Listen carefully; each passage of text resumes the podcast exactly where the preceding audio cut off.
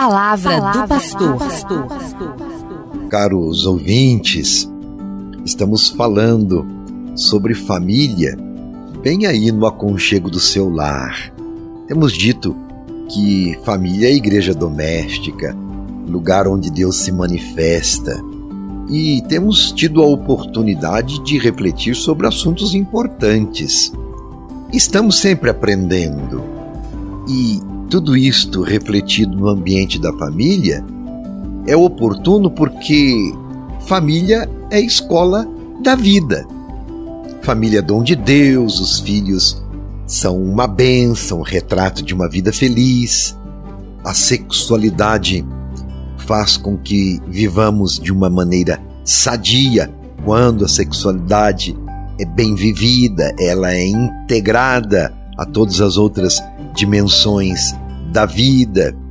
Olha quanta coisa importante. São valores, valores que os pais precisam ter em vista quando orientam os seus filhos nas escolhas que fazem e também sobre a vida afetiva. A vida afetiva também é parte das escolhas que uma pessoa faz. E muitas vezes os pais necessitam nadar contra a corrente, não há dúvida com respeito a isso. Não é tarefa fácil educar. Existem outras formas de educação sexual que deseducam.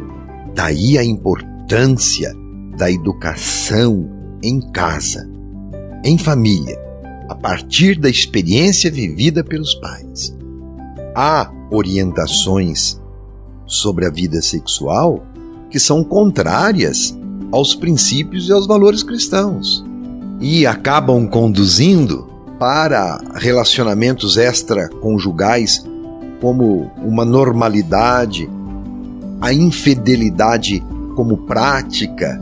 Tudo isto leva a uma perversão do verdadeiro amor.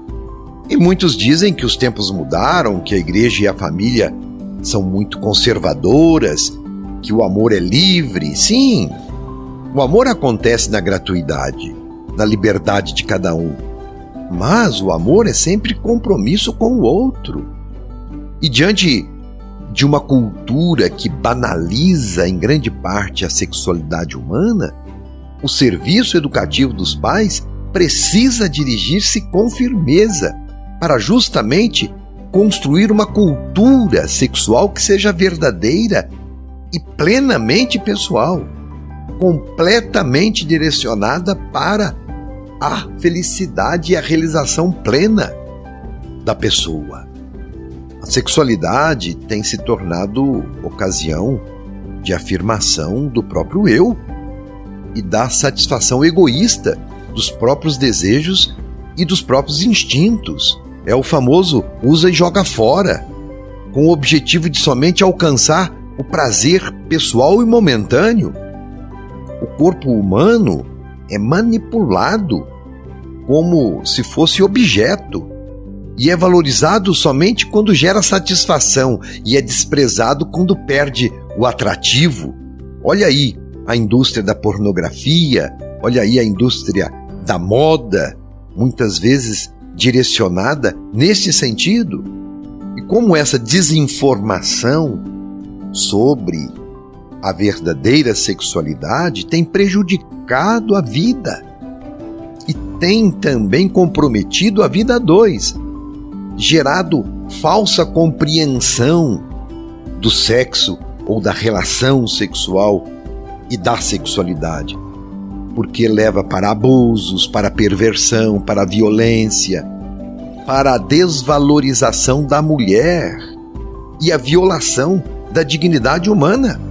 São atitudes que causam muitos sofrimentos, sobretudo entre os jovens, e compromete a dignidade do ser humano. Sobre isso, nós precisamos sempre nos opor, e a maneira é sempre educar, desde a criança, o adolescente e os jovens. E o ambiente familiar é fundamental para esta educação da sexualidade de uma maneira sadia. Reflita você, jovem, como tem vivido a sua sexualidade. E você que é casado, como vive a sexualidade no seu matrimônio? É comprometida essa sexualidade em termos de construção, um construindo o outro e ambos construindo a família? Você que está namorando, como é que está vivendo a sexualidade no namoro? É sim um tempo de preparação, de descoberta do outro, a fim de que nasça deste conhecimento um projeto comum, adulto e maduro, que quer ser eterno?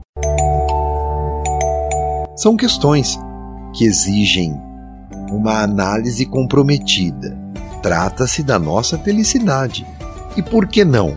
São questões que levam também à conversão, à mudança do jeito como nós estamos vivendo a nossa sexualidade, como pessoas, na relação e já no compromisso do matrimônio.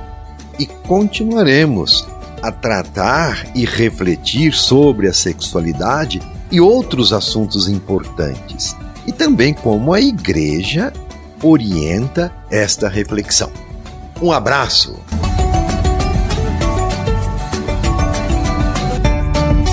Você ouviu Palavra do Pastor.